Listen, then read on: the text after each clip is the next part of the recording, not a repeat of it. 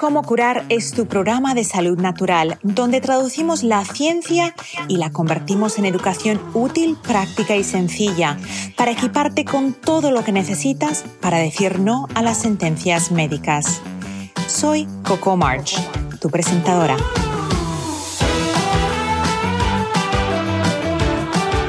Cómo curar está patrocinado por vitatienda.com, tu tienda online sin intermediarios donde encontrarás suplementos, fórmulas antiedad para la piel y el cabello, limpieza del hogar sin tóxicos y mucho más. Visita vitatienda.com y entra el código como curar para recibir un 10% de descuento en tu primera compra. Hoy en Cómo Curar exploramos la segunda parte de mi entrevista con la doctora Olga García, cáncer lo que tu médico no te cuenta. Si aprendiste en la primera parte, te doy mi palabra de que esta segunda mitad te cautivará. Exploramos y detallamos los cambios sencillos que la ciencia ha demostrado útiles para la prevención de cáncer.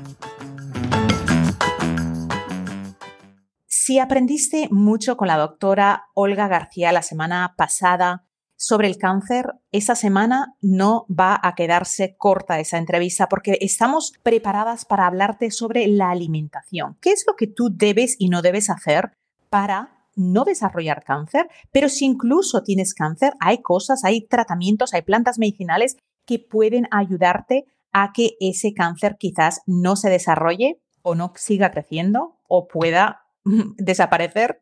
Para esto tengo conmigo de nuevo la doctora Olga García. Bienvenida de nuevo, Olga, ¿cómo estás?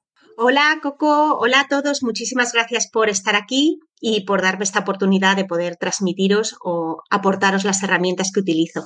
Olga, la semana pasada estuvimos hablando en mucho detalle sobre el origen del cáncer. Ya, ya establecimos que la ciencia nos indica que un porcentaje de un 5% o menos de todos los cánceres son genéticos, que cómo empiezan los cánceres, cómo se mutan, la relación que hay con el sistema digestivo y mucho más. Hoy quiero que nos enfoquemos un poquito en lo que ahora se conoce como una enfermedad metabólica.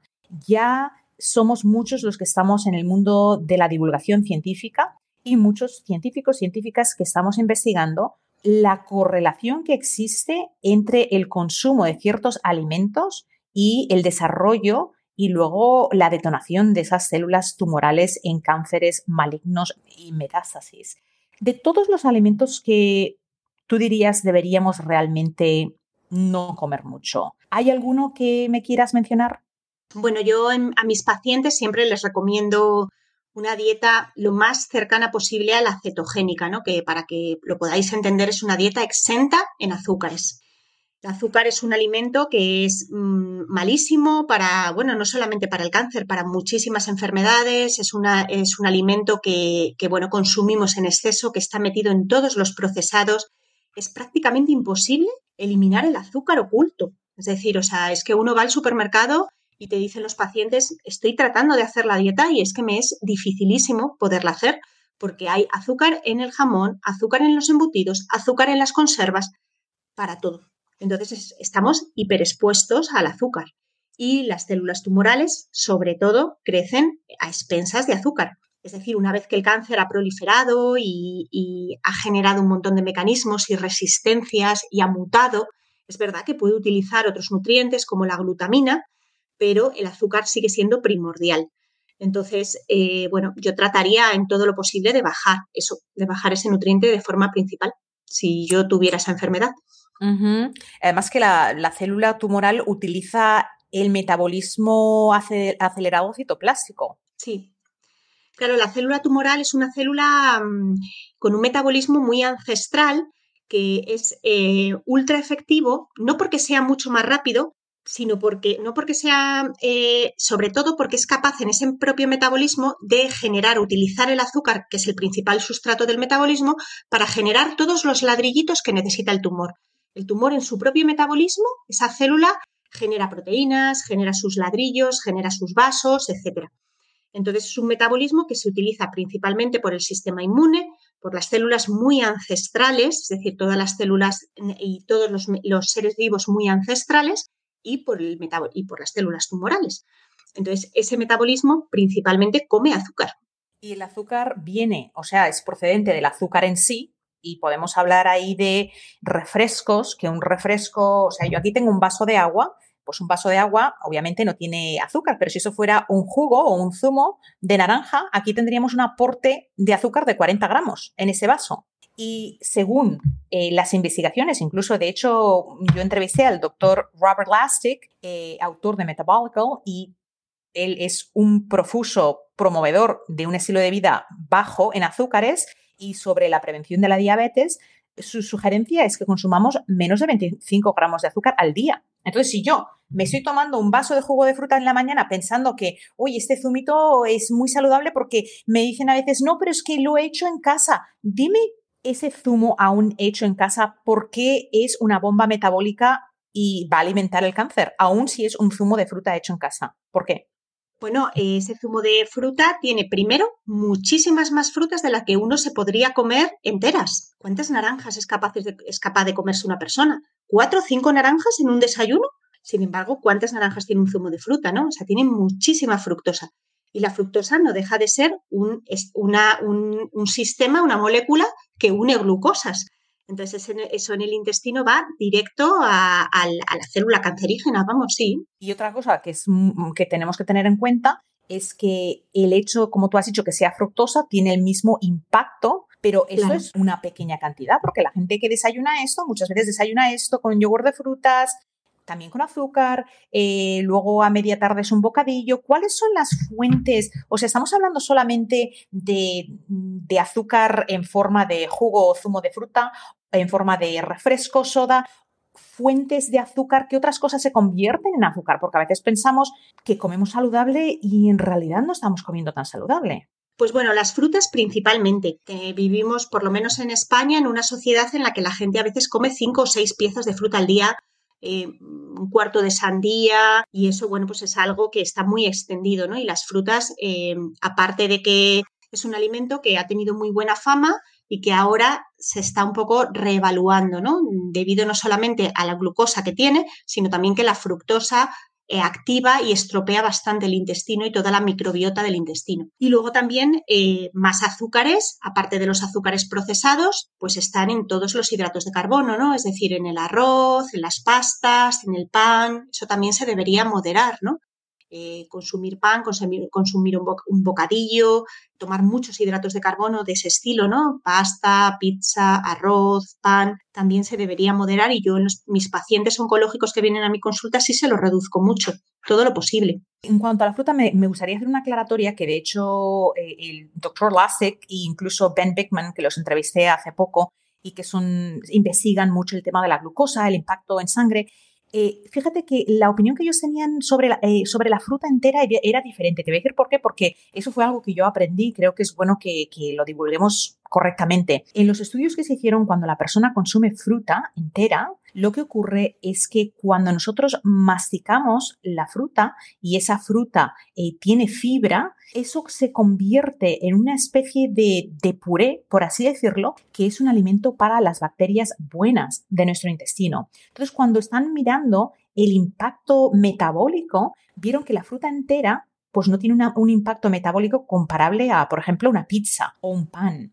O sea, mm, no quisiera darle mala fama a la fruta. Quizás, a ver, otra cosa que debemos ah, recalcar es que una persona enferma no debe tener la misma alimentación que una persona saludable. Entonces, una persona que tiene cáncer, que ya sabemos que tiene, o una persona que se está intentando recuperar de una diabetes 2, pues ahí sí que tenemos que tener, eh, allá hay una hipersensibilidad a la glucosa y a la fructosa, no es una célula normal. Entonces, quizás en, en esos casos son los en los que tú te refieres de, fruta, me imagino, ¿verdad? Sí, sí, yo me refiero sobre todo a los pacientes oncológicos. ¿eh? Eh, yo a, mis pacientes que vienen por otro tipo de patología, autoinmune o por otro tipo de cosas, eh, no les quito la fruta. Depende del tipo de disbiosis que tienen. Si tienen una disbiosis muy fermentativa, se la reduzco un poco y les recomiendo sobre todo pues fruta entera, frutos rojos, por ejemplo, que son muy saludables, que tienen un montón de antioxidantes es decir, luego la fruta tiene un montón de sustancias, mm, como decías tú, por ejemplo, la manzana, ¿no?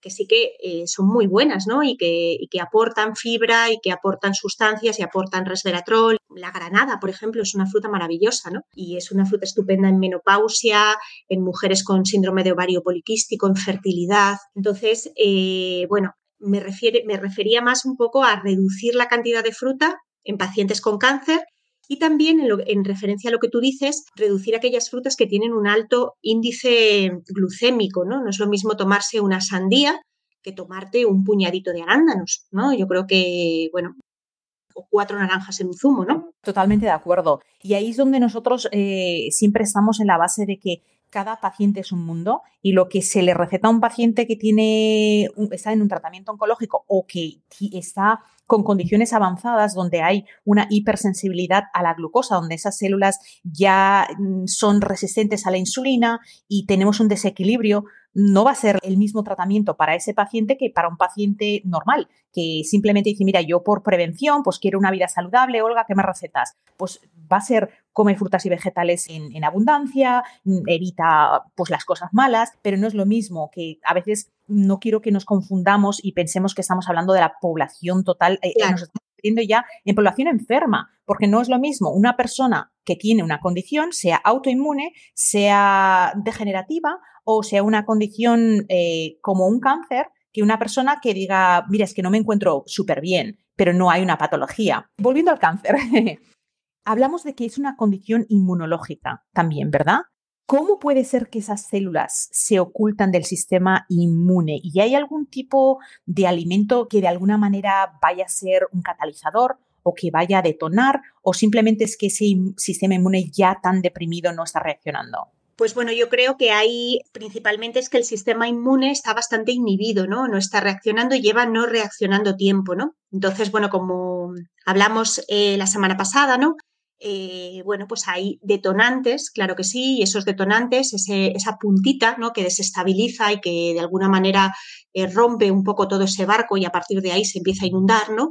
Pues puede ser, eh, bueno, condiciones alimentarias, pero sobre todo yo pienso que tienen más que ver con condiciones que se estabilizan de una manera tremenda ya ese sistema inmune, ¿no? A nivel emocional o a nivel infeccioso o traumatismos severos, ¿no? Como una cirugía importante, como la aplicación de un contraste, toxicidad, eh, y bueno, terminan como de darle la puntilla a un sistema inmune que ya está totalmente inhibido y que, bueno, pues que está desestabilizado desde hace tiempo, ¿no?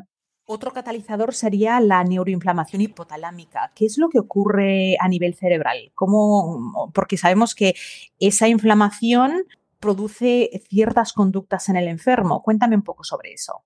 El cerebro siempre se, pensó durante muchísimos años ¿no? que el cerebro era un órgano inmunotolerante, ¿no? que el sistema inmune no, no entraba en el cerebro, ¿no? y eso ya se sabe que no es así. ¿no? El sistema inmune entra en el cerebro, existen ganglios en la zona del cerebro y además también eh, el sistema inmune, eh, el cerebro tiene una serie de unas células que son las células gliales, que son en realidad células inmunológicas, son macrófagos, ¿no? Entonces esas células mutan, bueno, no mutan, pero sí que cambian su fenotipo a proinflamatorios o antiinflamatorios. Y esto es un mecanismo fisiológico del cerebro cuando, bueno, pues eh, de forma ancestral, ¿no? Cuando el cerebro, nosotros éramos Homo sapiens, comíamos fruta y para evitar que esa fruta eh, bueno, pues nos comiéramos el bichito que había en esa fruta, porque esa fruta no estaba lavada ni nada, el cerebro se inflamaba un poco para evitar que ese germen llegara al cerebro, ¿no?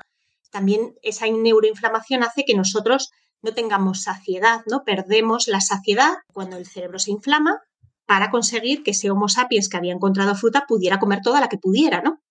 Entonces, actualmente este es un gran mecanismo, la neuroinflamación, sobre todo la del hipotálamo, que es una lentejita muy chiquitita en el cerebro, pero que maneja todo el, sistema de saciedad, sed, hormonas y todo el sistema hipotalámico, ¿no? que tiene mucho que ver con el eje neuroendocrino, pues este cerebro se inflama en enfermedades graves y en enfermedades mm, importantes, ¿no?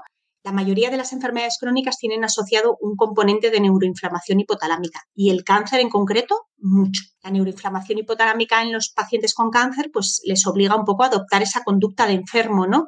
Eh, tienen ganas de comer, sobre todo ganas de comer hidratos de carbono, un cansancio muy grande, una lentitud cerebral, que bueno, se asocia a la quimioterapia, pero también se asocia a la propia enfermedad, ¿no? Entonces, de alguna manera, el cerebro se configura para favorecer el cáncer utiliza el cerebro para favorecer su, propio estado, ¿no? Porque al cáncer le interesa que no nos movamos, que comamos mucho azúcar, eh, eso le interesa, que nos socialicemos, que estemos muy cansados. Es que cuando pensamos en el cáncer de la manera como lo estás escribiendo, es como, como esa persona con esa mala, mala idea de dañarte. Es como un individuo con su propia agenda que va a hacer todo lo posible para sobrevivir y para deshacerte de ti. Sí, es como una especie de parasitación y como una especie de, bueno, eh, es una lucha energética, ¿no? Él tiene que sobrevivir a costa de, la persona sobre, en, la que, en la que vive, ¿no? Entonces es, así. Es triste, pero una realidad. A la misma vez es una enfermedad totalmente oxidativa. O sea, totalmente cuadro de ese paciente que ya tiene una dopamina reducida, que está deprimido, que está sufriendo eh, toda esa patología representada a nivel fisiológico en cómo la persona actúa porque no se siente mejor, pero luego además tenemos oxidación. ¿Qué daño produce al restante ADN? Bueno, pues eh, el cáncer crece y utiliza ese estado de hipoxia ¿no? para crecer y para proliferar. Él se siente muy cómodo en esas condiciones de hipoxia tisular, ¿no? Entonces, mientras que el resto del organismo se va inhibiendo y se va apagando, Explícanos qué es hipoxia, digo, para las personas que quizás no están mm, familiarizadas. La hipoxia es que falta oxígeno en los tejidos, falta oxigenación. Entonces hay una situación en la que al cáncer le interesa que no haya mucho oxígeno en los tejidos. Le viene muy mal el oxígeno. El oxígeno es la vida, ¿no? Cuando vemos un tejido oxigenado, ¿no? Eh, pues está mm, sonrosado, está vivo, late, ¿no? Y el cáncer no. Al cáncer le interesa que ese, tejido, o sea, el tejido en el que él crece, esté en estadio de hipoxia, ¿no? En situación de hipoxia con muy poquito oxígeno. Y él crece mejor en esas circunstancias. Entonces, bueno, pues eso favorece su desarrollo, favorece la angiogénesis, que es la creación de nuevos vasitos y carreteras, ¿no? Por las que el cáncer viaja a lo largo del organismo. Y bueno, pues se estimula ese tipo de cosas. Si sufres de gastritis, distensión abdominal, gases o si tu digestión es pesada y se te infla el abdomen al comer, Happy Tummy es la solución que has estado buscando. Añade 15 gotas de Happy Tummy en agua antes de las comidas y disfruta de una barriguita feliz. Happy Tummy es una fórmula exclusiva para vitatienda.com. Entra el código Como Curar y recibe un 10% de descuento en tu primera compra. Estamos hablando de ese agente que entra en nuestro cuerpo, bueno, que nuestro cuerpo genera, no es que nos, haya venido de visita, y que roba toda la función fisiológica humana para convertirse en el rey del mambo y en controlar nuestra vida por completo. Entonces ahora ya sabemos que, bueno, ese es el malo de la película, además que tiene un impacto hormonal, tiene el impacto que ya hemos mencionado en la microbiota, crea problemas de la bioarritmia, o sea, es realmente un estrago. Pero lo bonito de esto, o sea, estamos viendo toda esa parte tan dramática, pero lo bonito de todo esto es que el 95% de personas lo pueden prevenir. Esas son las buenas noticias. Entonces, ya vamos a hablar, déjame que te haga una pregunta, esto es un poco atrevido quizás. ¿Tú crees que el cáncer se ha convertido en un, negocio? Claro, el cáncer, como cualquier otra enfermedad crónica, es un gran negocio para algunas personas, ¿no? Que eh, las farmacéuticas pues eh, bueno, viven y todo el mundo que trabaja en ellas, claro, o sea, no solamente los grandes, eh, entendemos las farmacéuticas, pero no solamente son los grandes gestores de las farmacéuticas, también hay mucha gente trabajando en las farmacéuticas y las farmacéuticas eh, les conviene, les viene bien que haya enfermedad crónica. Tampoco creo yo que a las farmacéuticas les venga bien que el cáncer mate a muchas personas, ¿no? Pero bueno, la idea de la cronicidad, de tener una diabetes, de tener un cáncer crónico, eso sí que favorece y bueno, mueve muchísimo dinero, eso es un hecho. Eh, ya sin meternos más allá en razones o en porqués o en teorías, ¿no? En hipótesis. Pero el cáncer mueve muchísimo, muchísimo dinero. Mucho dinero, se dan, mm, bueno, pues mucho dinero a ponentes, eh, se mueve mucho dinero en ensayos clínicos, eh, un vial de Avastin cuesta 300 euros, o sea, sí que es una, y toda la maquinaria, y sí, es un, es un negocio, claro que sí. ¿Tú crees que hay interés en prevenirlo? Pues eh, interés, mucho interés no hay en la prevención en general, Coco. Yo creo, ¿no? Que en general un poco el, el, adiestramiento de la medicina está más bien en el tratamiento, que es de donde unos sacan dinero, y bueno, pues otros trabajan honestamente tratando de hacerlo mejor para los pacientes desde su conocimiento, y no hay tanto interés en la prevención. No hay tanto interés, hay mucho interés en detección precoz, pero no tanto en prevención profunda, en coger a una persona y decir, vamos a ver qué puedes estar haciendo para que esto se haya podido eh, desequilibrar, ¿no? Ahí entra el negocio, por supuesto, el dinero, eh, las farmacéuticas son unos negocios, es un negocio, claro, es así. Y, es que la prevención ni siquiera se investiga.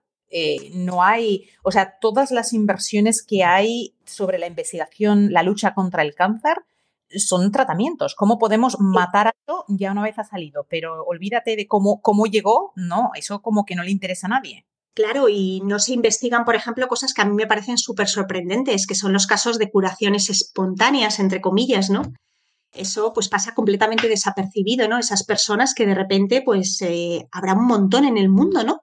Personas que tuvieron un cáncer y que de repente pues ha desaparecido. ¿Qué han hecho esas personas? ¿no? A mí eso me parece interesantísimo. eso no, no interesa a la comunidad médica, se considera como una casualidad y no se relacionan unos casos con otros y entonces, pues bueno, no encontramos maneras, ¿no? Y, bueno, es así. Además, eh, las moléculas que está claro que la investigación preclínica, ¿no? La que ocurre en animales, la que ocurre en células in vitro, sí que la financian, está financiada principalmente, por lo menos en España, por el gobierno y por entidades gubernamentales sin ánimo de lucro, ¿no? Y por universidades, y en esa hay mucha investigación preclínica acerca de un montón de sustancias que pudieran ser anticancerígenas incluso naturales, ¿no? Vitamina C, resveratrol, eh, la epigalocatequina del té verde, etc. Y luego resulta que vemos en las investigaciones que cuando tiene que haber investigación clínica con pacientes y con pacientes con cáncer que de, la financian los laboratorios farmacéuticos, no hay. Tenemos que aclarar algo, aclarar algo. El resveratrol no es patentable. La vitamina C no es claro. Y algo que no se puede patentar no es un negocio. Y mira, voy a aprovechar para, para decirte lo que me pasó a mí en España en el 2018. Eh, y lo, quiero explicar porque ah, yo me quedé pasmada porque a mí en España no me conocía nadie. Yo llevo casi 30 años en Estados Unidos. He estudiado aquí, mi vida está aquí, toda, todo el trabajo educativo que yo he hecho lo había hecho en Estados Unidos. Bueno, resulta que en el 2017, creo que fue el 2017, yo tenía que pasar un tiempo en España y yo estaba escribiendo un libro que se llamaba Cáncer, lo que tu médico no te cuenta. Entonces ese libro ya lo tenía casi terminado y lo estábamos editando y un conocido mío, un buen amigo, me dice, Coco, mira, es que este libro, él leyó el manuscrito y dice, es muy, muy interesante, tendrías que lanzarlo, lánzalo, hacemos una, mm, como una convención. Yo conozco mucha gente, alquilamos un lugar y ahí lo lanzas, o sea, que sea la presentación del libro en una presentación. Dije, oye, pues mira, no es mala idea. Pero dije, ¿pero quién va a venir si a mí no me conoce nadie en España? Dice, no te preocupes, porque yo corro la voz, conozco a gente y, ya verás cómo viene gente. Digo, bueno, pues lo hacemos. Pues yo no, o sea, eso no vino a raíz de mí, porque yo no conocía a nadie en España, fuera de mi familia, gente en el mundo de la medicina, es que no me he movido nunca en España, en ese mundo, yo vivo en Estados Unidos. Yo no sé qué pasó, Olga, que como dos días antes de la conferencia, me llama Miguel, que era el organizador, y me dijo, Coco, estás en todos los periódicos, en todas las emisoras de radio. dije, pero, pero, ¿estoy por qué? Si a mí no me conoce nadie, que, que, me ha tocado algo y no me, o sea, he ganado un premio y yo no me he enterado. Dice, no, dice, por, por el congreso que estás haciendo lo que tu médico no te cuenta, se piensan que, vas a, contar algo negativo en contra de los médicos. Digo, pero, pero ¿de qué va eso? Si es un, esto es un congreso preventivo de, la alimentación, de qué es el cáncer, no nada en contra de los tratamientos, cada uno que haga lo que quiera. Pues mira, el poder mediático que tiene en España, porque eso en Estados Unidos no ocurriría jamás, pero el poder mediático que tiene en España el Colegio de Médicos y la industria farmacéutica que a una persona que no la conocía nadie, o sea, a mí no me conocía nadie, tú imagínate, yo estoy desde los 90 en Estados Unidos. De repente estoy en todos los periódicos, me regalaron una doble página a todo color en el país. ¿Tú te imaginas lo que eso cuesta? Y todo se lo inventaron. O sea, todo todo mi historial, mi historial eh, mm, de carrera, mi, todo lo que yo hago, a qué me dedico, las motivaciones. Y estaba, yo estuve en todas las emisoras de radio de España, en todos los canales de televisión, en los periódicos.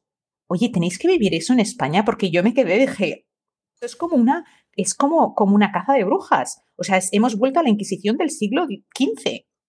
Yo, bueno, hablo de España, no sé si en otras partes tú me dirás si en Estados Unidos es así, pero hay una corriente de divulgación científica periodística eh, desde hace bastantes años en España. Es una pena enorme, ¿no? Porque, bueno, yo estudié todas las terapias complementarias en el Colegio de Médicos, ¿no? Es decir, era formación que se hacía en centros de salud, que se hacía en el Colegio de Médicos, y eso se cortó hace 8 o 10 años, una campaña agresivísima contra las terapias complementarias. No sé si producto de mucho miedo, no sé, no sé muy bien por qué, pero empezó a ocurrir y bueno, pues se empezó a castigar a la gente que hablaba de otras posibilidades, incluso aunque esas posibilidades fueran complementarias, para ayudar, para aliviar, para complementar ¿no? Eh, los tratamientos convencionales, ¿no? que es la manera en la que yo abordo la patología. ¿no? Y, bueno, eso se empezó a penalizar y entonces hay una especie de, de lo que de ciencia oficial. Hay un, un discurso de lo que debe ser ciencia oficialmente. Y entonces, pues bueno, el que se sale un poquito de eso o quiere de alguna manera pues investigar o preguntar o se plantea cosas o incluso escucha a los propios pacientes, que son los primeros que se salen de eso, ¿no? Hay un estudio muy bonito hecho, ¿no? Hace ya años en el cual dice que el 70% de los pacientes a nivel mundial oncológicos utilizan terapias complementarias y de ese 70% solamente un 50% se lo cuenta a su oncólogo. Entonces eso es lo que estamos consiguiendo. Estamos consiguiendo pacientes que hacen cosas y que no se las comentan a sus médicos porque tienen miedo de que el médico le penalice, le castigue, le regañe, ¿vale? Como si el paciente no fuera soberano, ¿no? Eh, y eso es lo que se encuentran. Y resulta que los médicos que hacemos esto o los eh, profesionales terapeutas de la salud que hacen esto también se encuentran con esas dificultades, ¿no? Entonces, que todo que tenemos que hacerlo a escondidas, ¿no? El propio paciente tiene que vivir eso a escondidas. Voy a hacer esto, pero se lo cuento al oncólogo, te dicen, pobrecitos, a mí se me cae, se me rompe el corazón. Pienso, claro, ¿por qué no? ¿Por qué vas a tener que vivir esto como si fuera algo prohibido? No, claro que no, ya bastante tienes con tu enfermedad. Cuéntaselo, claro que sí, dile que un médico te sigue y que estamos investigando. Y... Bueno, de hecho, yo incluso eh, sé de casos eh, donde pacientes no de oncología, pero es que en España eh, yo llevo tantos años afuera que la verdad es que ahora que estoy invitando a muchas personas de España al podcast, estoy aprendiendo mucho de lo que pasa en esa parte del mundo, que no ocurre aquí en Estados Unidos. O sea, en Estados Unidos el cáncer sí que hay unas terapias alopáticas, invasivas, y son las más comunes, pero también hay terapias integrativas. Y hay, la conversación está más abierta. No hay esa inquisición en contra de todas las terapias naturales. De hecho, en Estados Unidos a diferencia de en España, no sé en el resto de Europa, pero por ejemplo, yo soy naturópata, pero yo soy médico en Estados Unidos, soy médico naturópata. En España, la carrera ahora mismo no está, bueno, no sé ni si es carrera, si hay reconocimiento. Lo mismo un osteópata. Un osteópata en Estados Unidos estudia con un médico de medicina general y ese osteópata es médico o sea, nosotros podemos hacer test, podemos hacer operaciones, bueno, yo porque no me, no me especialicé en nada de eso, pero la cuestión está en que en España eh, hay como algún tipo de, de miedo de que el paciente aprenda prevención.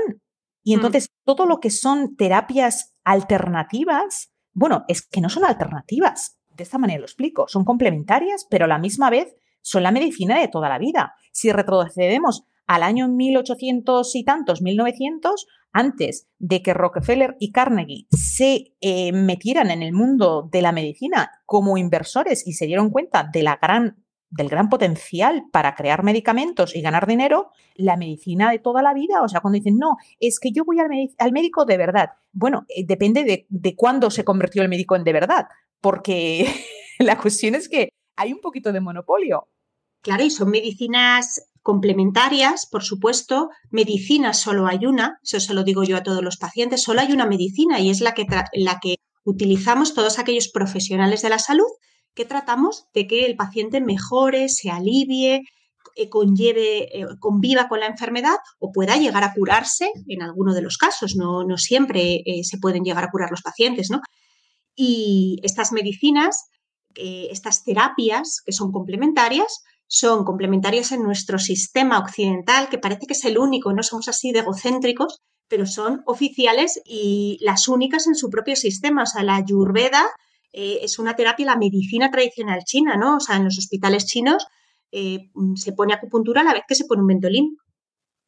Entonces, eh, no sé, tenemos un poco esa idea, ¿no? De que este primer mundo y este pequeño mundo en el que vivimos, ¿no? Pues es el único y es el verdadero, ¿no? Entonces... o sea, yo de mundo, de, de punto de vista más globalista, creo, porque he vivido fuera y en un país muchísimo más grande y un país muy rebelde, porque los Estados Unidos, tenemos que pensar quién, quién fue a los Estados Unidos, pues la gente que fue fueron los que se rebelaron de la educación, la religión y todo lo que había que los hacía sentir constraídos o constricted, o sea, limitados en Europa y se fueron. Entonces ya tienes ahí una población de gente que es un poco más valiente, digo yo, porque para irte, dejar todas sus raíces e irte a explorar, pues ya tienes que tener una genética que se convierte en lo que hablábamos la semana pasada de la epigenética, en una epigenética más valiente, porque la mayoría de gente pues, se queda donde está por miedo a lo que posiblemente podría pasar. Y eso que ocurre en España no lo he visto personalmente en ningún lugar del mundo. O sea, incluso otros países europeos, Alemania, Suecia, Holanda, eh, tienen una mentalidad muchísimo más abierta, pero en España esa es una mentalidad monopolio eh, de, dinero, porque es el único, la única motivación es ganar dinero, no es tratar al paciente también esta medicina un poco que tenemos en España, ¿no? que es un sistema mucho más paternalista, ¿no? Y bueno, donde el médico es todopoderoso, como decías tú al principio, ¿no? El médico, como el arquitecto, es el que sabe o no, el médico es un ser humano, el médico ha aprendido muchas más cosas que tú, pero el médico está en constante aprendizaje y tiene que hacer un ejercicio constante de humildad, de escuchar a la persona y al ser humano que tiene delante, de darse cuenta que la medicina no es una ciencia exacta y que está en constante avance y en constante cambio. Entonces tenemos que ser muy prudentes y bueno, en Estados Unidos, pues afortunadamente, y bueno, pasa también en los países eh, europeos, en Alemania, en Inglaterra, en Francia también, eh, bueno, pues hay una mezcla de que se escucha más al paciente, el paciente es también cliente, entonces lo que el paciente dice y quiere hay que escucharlo y hay que atenderlo, ¿no? Entonces, bueno, es importante, si el paciente quiere tener yoga en su hospital, pues habrá que valorar, habrá que pensar antes de darle un no por respuesta, ¿no? Por otro lado, también son países mucho más prácticos. Entonces, si esto está sucediendo, pues vamos a regularizarlo, vamos a institucionalizarlo, vamos a dar herramientas para que la gente lo utilice de forma más segura, ¿no? No como en España, que es, no, no, no, no, no, no. En España no están reguladas ninguna de estas terapias. Y ese es el gran kit de la cuestión que nadie quiere hacer, ¿no? Regularizar esto, ¿no? Que lo ejerzan gente, profesionales de la salud, médicos, enfermeros, osteópatas, fisios, naturópatas, pero con una determinada titulación avalada por el gobierno, por el sistema, y no en la parte de atrás de una peluquería, quiero decir, ¿no? Pues nadie hace eso, que es lo que en realidad el, el objetivo final, ¿no? Sería eso, ¿no? Es triste porque el que sale perjudicado es el paciente. Es el paciente, sí. Si te miras al espejo y tienes manchas en el rostro, la piel no se ve luminosa y simplemente ya no es como antes, tienes que probar Silk Face. Es la fórmula que he creado especialmente para pieles delicadas, secas o grasosas que sufren de falta de luminosidad y de manchas. Si pruebas Silk Face, te doy mi palabra que desde el primer día vas a notar un cambio en tu cutis dramático. Encuentra Silk Face en vitatienda.com y usa el código como curar para recibir un 10% de descuento en tu primera compra. Y al final de cuentas, todos los que estamos dentro del mundo de ayudar, porque ser una persona que estás en el, mundo de la medicina es que estás ahí por ayudar. Y quiero romper una bandera a favor de los médicos, las enfermeras. O sea, todos sabemos lo que sabemos mientras ignoramos lo que desconocemos. Entonces, si tú haces una carrera que en España, que son 8, 10 años ahora eh, de carrera. Sí, son 6 años de carrera de universidad y luego otros 4 o 5 de especialización. O sea, tú imagínate, yo, yo le explico así a la gente, digo, tú imagínate, después de 10, 11 años de tu vida aprendiendo una narrativa, si ahora, o sea, tienes que ser muy valiente para cuestionar si esa narrativa no es 100% correcta, porque en el momento en el que cuestionas que uno de los pilares, solo uno, de todos los pilares que has aprendido es falso, ¿qué más hay? que te han enseñado que quizá, quizás no sea cierto.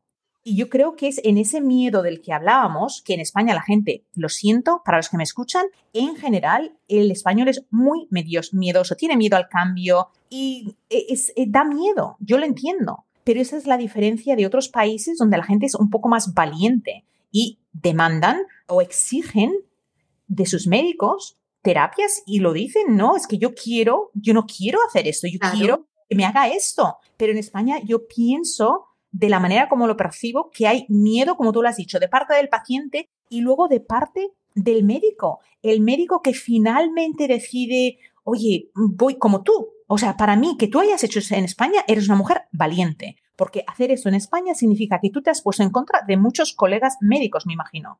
Claro, sí, sí, sí muchos colegas médicos, he cuestionado muchas cosas, he tenido que hacerme otra carrera como la tuya. Quiero decir, es que la naturopatía, la medicina tradicional china, la psiconeuroinmunología es otra carrera de medicina más.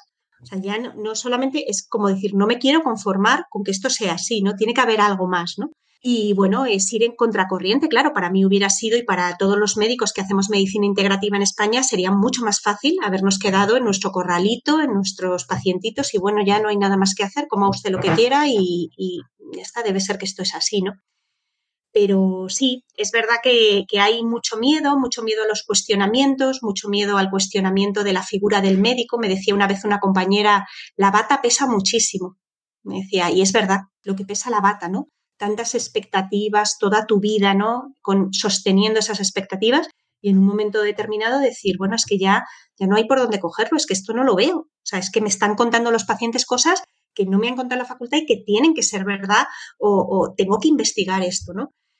Y bueno, y al final pues el perjudicado es el paciente que tiene que de alguna manera irse a la clandestinidad. Me da muchísima tristeza, ¿no? Y hacer las cosas a escondidas, sin poder validarlas y con muchísimo miedo a ser penalizado, ¿no? E, en su proceso de enfermar, cuando él es el único dueño de ese proceso, ¿eh? Ojo, que el paciente es soberano. El paciente es el que lo tiene todo dentro de sí mismo. La capacidad de sanación y de curación y la capacidad de venirse abajo en un momento dado. E incluso la penalización que existe a nivel social en redes. O sea, esa conversación que tú y yo estamos teniendo aquí, si yo tengo esa entrevista ahora mismo, hacemos un live en Instagram, el algoritmo de las redes sociales corta el alcance en el momento en el que hablas de cáncer, en el momento en el que hablas de, de patologías, de enfermedades particulares, la palabra curar, o sea, hay ciertas palabras mm, verbales, incluso escritas, si yo te enseño una imagen, el algoritmo de Facebook, de Instagram puede leer y va a acortar ese alcance porque no les interesa. O sea, hay el nivel de manipulación que existe hoy en día, Olga, es gracias a estos podcasts con invitadas como tú, con personas valientes que le abrimos un poquito la curiosidad a la gente para que siga investigando. Yo siempre quiero decir a la gente, nadie tiene la verdad completa. Yo no tengo toda la verdad, tú no la tienes, pero si le abrimos un poquito a la curiosidad de decir, oye, es que es verdad, es que esto, esto me cuadra más así. Tenemos que seguir escuchando y tenemos que seguir investigando porque la verdad es que hay otras maneras de ayudar a que un paciente de cáncer se recupere. El envenenar el tumor, el extirpar el tumor o el quemarlo son tratamientos agresivos. Y no estoy diciendo que una persona no lo haga, pero hay otras terapias acompañantes que pueden hacer que esa sea más efectiva, más corta. Para mí lo más importante es la prevención. ¿Tú qué crees? Claro, porque además incluso en el caso de que eh, todas esas terapias tengan éxito, ¿no? Que es un poco el objetivo de estas terapias, ¿no? Eh, eliminar y erradicar ese tumor, ¿no? Que a veces no se consigue erradicar del todo porque no hay manera de estirparlo, se queda como dormidito, quiescente ahí dentro, pues habrá que darle al paciente herramientas para vivir en su vida con la menor probabilidad de volver a reactivar esto, ¿no? Un paciente que ha tenido un cáncer bueno, ya su cuerpo se ha desequilibrado de una manera totalmente delirante, ¿no? Teniendo como este alien del que hablábamos, ¿no? Una cosa que es casi como un bicho, ¿no? No sé cómo decirte, pero que lo has creado tú, ¿no? Entonces tendremos que dar herramientas para que esos pacientes puedan afrontar el vacío que, existe ahora mismo, ¿no? Termina la quimioterapia, termina la radio y aún en el mejor de los casos, nada, pues véngase usted dentro de un año a revisión. ¿Y qué hago, doctor? Nada, la vida que quiera, usted lo coma lo que quiera, haga lo que quiera, olvídese de esto y ese paciente se queda totalmente vulnerable. No hay nada que pueda hacer yo para yo y, estaría dispuesto a hacer un montón de cosas. ¿Qué voy a qué puedo cambiar, no? Quiero añadir algo que creo que es muy importante. Hasta el día de hoy, y tú que estás en ello mucho más que yo, hasta el día de hoy no existe ninguna terapia, ninguna, ni oncológica, eh, perdón, ni de radiación, ni de extirpación, ni de envenenamiento con quimioterapia que se pueda deshacer de la célula madre. O sea, la célula, estamos hablando ya, la semana pasada estuvimos hablando del origen del cáncer, ¿verdad? Entonces, cuando tenemos esas mutaciones, tenemos todas esas células que, que, ahora se han diferenciado en una célula mala. Antes no tenían función, ahora se función, la función es matarte. Tú puedes deshacerte de ese tumor, pero no te puedes deshacer de la original, ¿verdad? No, o sea, la única manera de deshacerte de la original sería con cirugía. El único tratamiento verdaderamente sería la posibilidad de quitar ese tejido. Pero claro, no puedes quitarlo todo a veces. Mm. podrías quitar una mama completa, pero no puedes quitar un pulmón entero.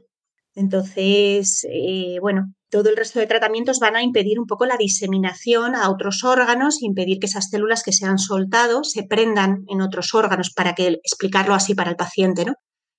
Pero el sistema, incluso los tratamientos quirúrgicos, la mayoría suelen decir que es que es casi imposible encontrar la célula madre. Pero la mm. célula madre, la primera célula, o sea, ¿dónde mm. está la célula madre? Es que eh, es, interesante y es muy importante que tengamos eso en cuenta. Pero aquí es donde está el rayito de esperanza. El sistema inmune sí se puede deshacer de esa célula madre. Claro, nosotros tenemos los mecanismos para identificarla, para eliminarla y para contenerla. Claro que sí. El sistema inmune activo es nuestro primer mecanismo de defensa y es maravilloso. El sistema inmune activo impide que un niño se muera del primer catarro que tiene. exactamente. Un bebé recién nacido es capaz de sobrevivir a su primera sepsis. Miles de bebés sobreviven. ¿Por qué no va a ser capaz ese bebé 25 o 40 años más tarde de poder eliminar esa célula anómala? Entonces, con esto no es que estemos diciendo, mire, usted tiene una, ahora un tratamiento que le han planteado oncológico y, y va a decir, no, no lo hago. Ese no es el mensaje. Ese no es el mensaje, pero es que tenemos que tener esa claridad, porque cuando te operan, te dicen, fue muy bien la operación, sacamos el cáncer, lo sacamos. No, eso no es verdad, no se sacó la célula madre, no hay evidencia, es que se puede sacar todo el tejido, pero es que no sabemos cuál es esa célula inicial. Entonces, esa célula madre con un sistema inmunológico debilitado, con los mismos estilos de vida, con los mismos estresores, ¿qué es lo que podría ocurrir? Claro, si mantenemos el mismo contexto que generó y que favoreció ese desequilibrio, volverá a desequilibrarse. Y de hecho hay pacientes que tienen uno, dos y tres y cuatro cánceres. Claro que sí. Mira, algo que me gustaría tocar es el cáncer de mama. ¿Por qué es tan común el cáncer de mama en las mujeres? Y ahora también en los hombres, pero ¿por qué es tan común el cáncer de mama? Es uno de los más comunes. Sí, el cáncer de mama es eh, tremendo, es una epidemia. Una de cada diez mujeres, fíjate tú, si no conocemos una... Mm, todo el mundo conoce gente con cáncer de mama a su alrededor, ¿no? Y bueno, tiene mucho que ver con, con el desequilibrio estrogénico. Tiene mucho que ver con los disruptores endocrinos, con el aumento de estrógenos que no solamente afectan al cáncer como cáncer, sino que provocan miles de mujeres con endometriosis, con síndrome de ovario poliquístico, con fibroadenomas en las mamas, las niñas teniendo la regla a los nueve años, con eh, el pecho, eh, con eh, pues eso, botón mamario desde los dos años. Entonces, vivimos en un mundo que es, en el que estamos sometidos a un hiperestrogenismo circulante en la comida, es decir, por toda la alimentación y todos los, estrógenos que tienen los, los bueno, pues todas las carnes que comemos, y también por los disruptores endocrinos, por un montón de sustancias que simulan estrógenos. Así que es, importante que pensemos en eso, que las mujeres, debido a nuestro ciclo hormonal, debido a nuestros receptores que tenemos que son más elevados para estrógeno, porque el hombre pues tiene menos receptores de estrógeno, aunque ahora estamos viendo cánceres de mama en varones también por la influencia que estabas mencionando, mencionando los senoestrógenos eh, a los que están expuestos. ¿Algún otro motivo por el cual varones están desarrollando ese cáncer de mama? Pues mm, eh, principalmente ese, yo creo. Eh, se está viendo ya también, incluso en el tejido mamario de varones, mucho cáncer de mama y en relación a los senoestrógenos y en relación a una cantidad de, a un contexto y a un entorno de muchísima resistencia a la insulina, un exceso de azúcar y un exceso de, insulina circulante que hace que las células se hagan resistentes a ello. Ya vamos a hablar ahora de esos pacientes que te vienen a ver, que están en terapias. Y de nuevo, repetimos, este no es un mensaje para promover que una persona abandone un tratamiento. Ese no es el mensaje, pero lo contrario. Es, es la, la, falta de misinformation, es la falta de información lo que hace que el paciente se sienta más triste, ¿verdad? O sea, el paciente está deprimido, no le damos información y se piensa que no hay nada por hacer. O sea, mira, ahora ya hemos terminado la terapia, eh, como tú dices, el año que viene revisión. Pero cuando entendemos el origen, entendemos el desarrollo, el impacto del sistema inmune, el impacto de la alimentación, el, impacto del estrés, ahora podemos tomar un poquito más de concienciamiento de que tenemos mucho en nuestras manos. ¿Cuál es el primer paso? Te viene aquí un paciente y dice, mira, yo estoy en, tratamiento, voy a estar con mis ah, quimioterapias. ¿Cómo facilitas a ese paciente que elige esa vía que su resultado sea más efectivo? Porque hay maneras de hacerlo, incluso que esas quimioterapias que son tan malas sean más efectivas. Claro, bueno, pues ha ido como dos objetivos, ¿no? Por un lado, eh, bueno, establecer yo pongo pautas nutricionales, dietéticas, suplementación, que puede ayudar al tumor en concreto y también puede ayudar a que esa quimio y esa radioterapia que el paciente va a utilizar sean mucho menos lesivas para él, menos tóxicas. Y eso es muy importante porque las tolerará mejor, su organismo estará mucho mejor preparado para afrontarlas y entonces eso hará que, bueno, pues todo vaya más rápido y todo sea menos lesivo y menos agresivo para ese paciente y mejorará sus opciones terapéuticas, claro que sí.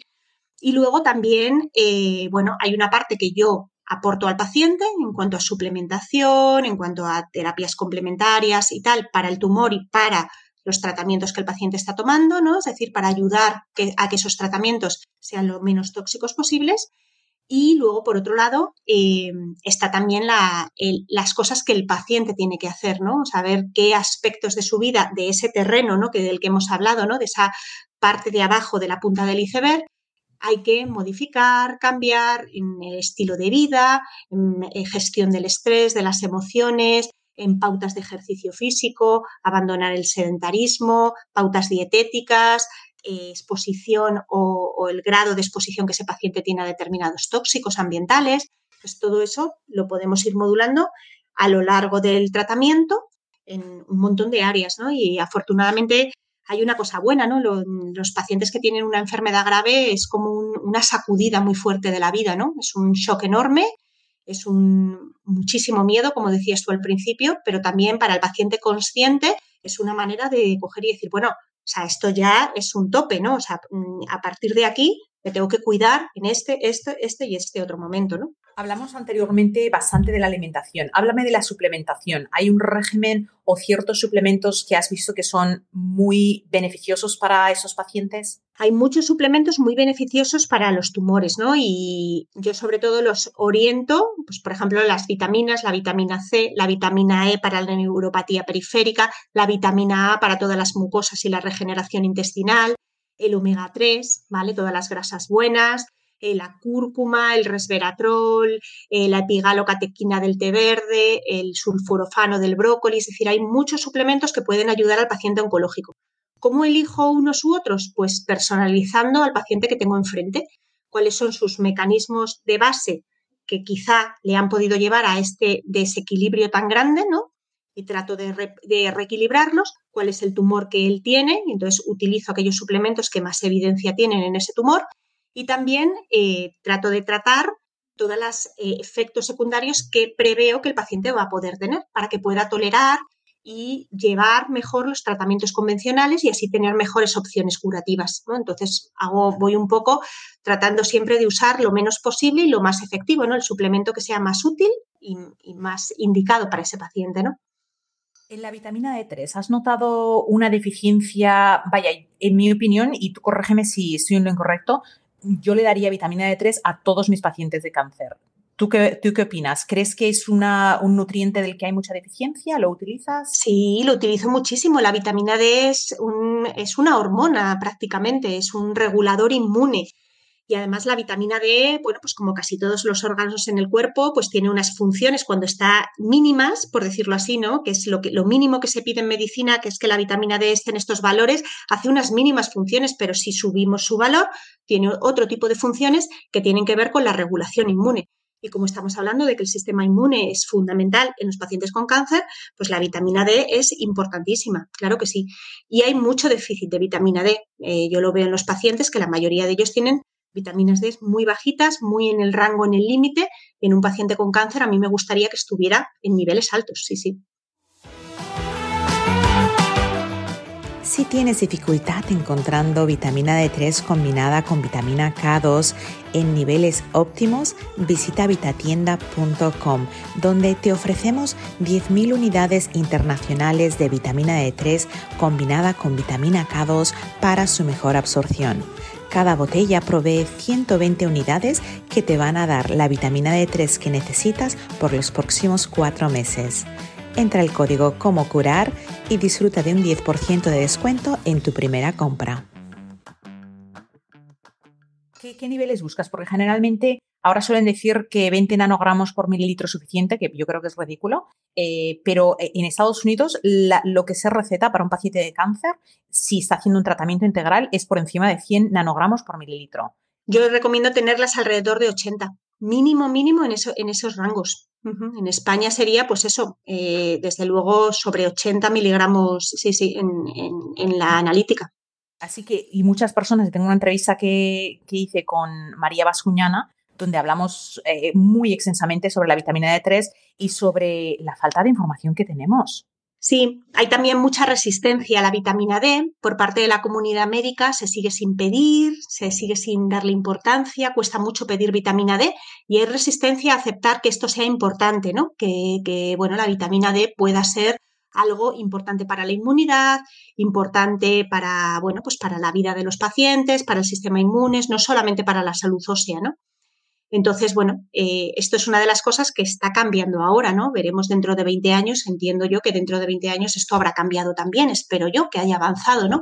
Pero bueno, en esto somos pioneros hablando de vitamina D y de la importancia de la vitamina D en el cáncer, en enfermedades infecciosas, en el COVID y en miles de cosas, vamos. Que es una, una medicina tan lenta, donde hay tanto monopolio mm. de la farmacéutica de todos los países, es uno de los peores para todo lo que son las terapias preventivas porque el negocio es demasiado grande y como es un país pequeño, relativamente pequeño, pues es fácil monopolizar a 40 millones de personas mucho más que monopolizar a 300 millones. O sea, es, la diferencia es muy grande y mucha gente simplemente está tan acostumbrada a esa medicina que tú hablas, la medicina paternalista, que simplemente queremos que el médico nos dé la respuesta a todos. No, usted dígame, y creemos que sabe, pero algo que es muy, yo pienso, mm, que nos da que pensar es que todos hemos ido al colegio eh, en todos los niveles, unos más, otros menos, pero siempre ha habido el primero de la clase, el del medio y el último. Y a veces asumimos que quien ha terminado una carrera de lo que sea, ya asumimos que porque tiene ese título fue el primero de la clase. ¿Y qué tal si fue el último? ¿Tú cómo sabes que tú abogado, tu oncólogo, tu arquitecto o el mecánico que te repara el coche fue el mejor de la clase. Hay una gran diferencia simplemente entre el primero y el tercero. Vamos a poner entre el primero y el que está en la cola de atrás. No todos son buenos, no todos somos buenos. Todos sabemos lo que sabemos, pero todos ignoramos lo que desconocemos. Y ahí en esa laguna vivimos, en lo que es nuestra realidad. Afortunadamente los pacientes son bastante listos y cada vez más y están muy informados y bueno, a mí me encantan los pacientes competentes, o sea, el paciente que me pone, me pregunta, me hace investigar, me propone cosas que yo desconozco, me encanta ese paciente, ¿no? Y, el paciente impaciente, ¿no? Que, quiere, eh, pero y esto lo he leído, y esto no sé qué, y esto no sé cuántos, y yo les, les invito a que me cuenten de todo y cada vez los pacientes interpelan más, ¿no? Y eso pues a veces está mal visto o mal recibido por parte de los médicos, como si fuera una agresión, ¿no? Ese paciente que interpela a veces es como mm, molesta o incomoda o, y los propios pacientes te lo dicen, ¿no? Es que les molesta que les pregunte, les molesta que traiga un artículo, tal, ¿no? Bueno, eh, así es la vida, es decir, estamos en un mundo globalizado y es cierto que, bueno, pues España tiene sus propias características, pero los pacientes se meten en Internet y a mí me han llegado pacientes a la Anderson que, bueno, han investigado la unidad de medicinas complementarias de la Anderson de Houston. Entonces luego descubren que en España también hay una, ¿no? Y bueno, eh, claro, es que el paciente es así, o sea, tenemos que aceptar que, el paciente es competente, soberano de su salud y cada vez más eh, va a preguntar, por supuesto que sí, y es bueno que pregunte, es bueno que investigue y es bueno que te haga investigar a ti. Háblame por último de las emociones y del perdón, porque a veces, a veces dividimos un poco, eh, creamos esos compartimentos de que, porque también le ha interesado a la medicina. No, eso está todo en tu cabeza, tómate la pastilla y olvídate. Pero ¿qué papel juegan las emociones y qué papel juega el perdón, el perdón de verdad en, en el cáncer? Bueno, las emociones es que, como dices tú, lo hemos dividido ¿no? en medicina lo psicológico, lo físico, como si fueran dos compartimentos estancos. Y todo lo psicológico es físico y todo lo físico es psicológico.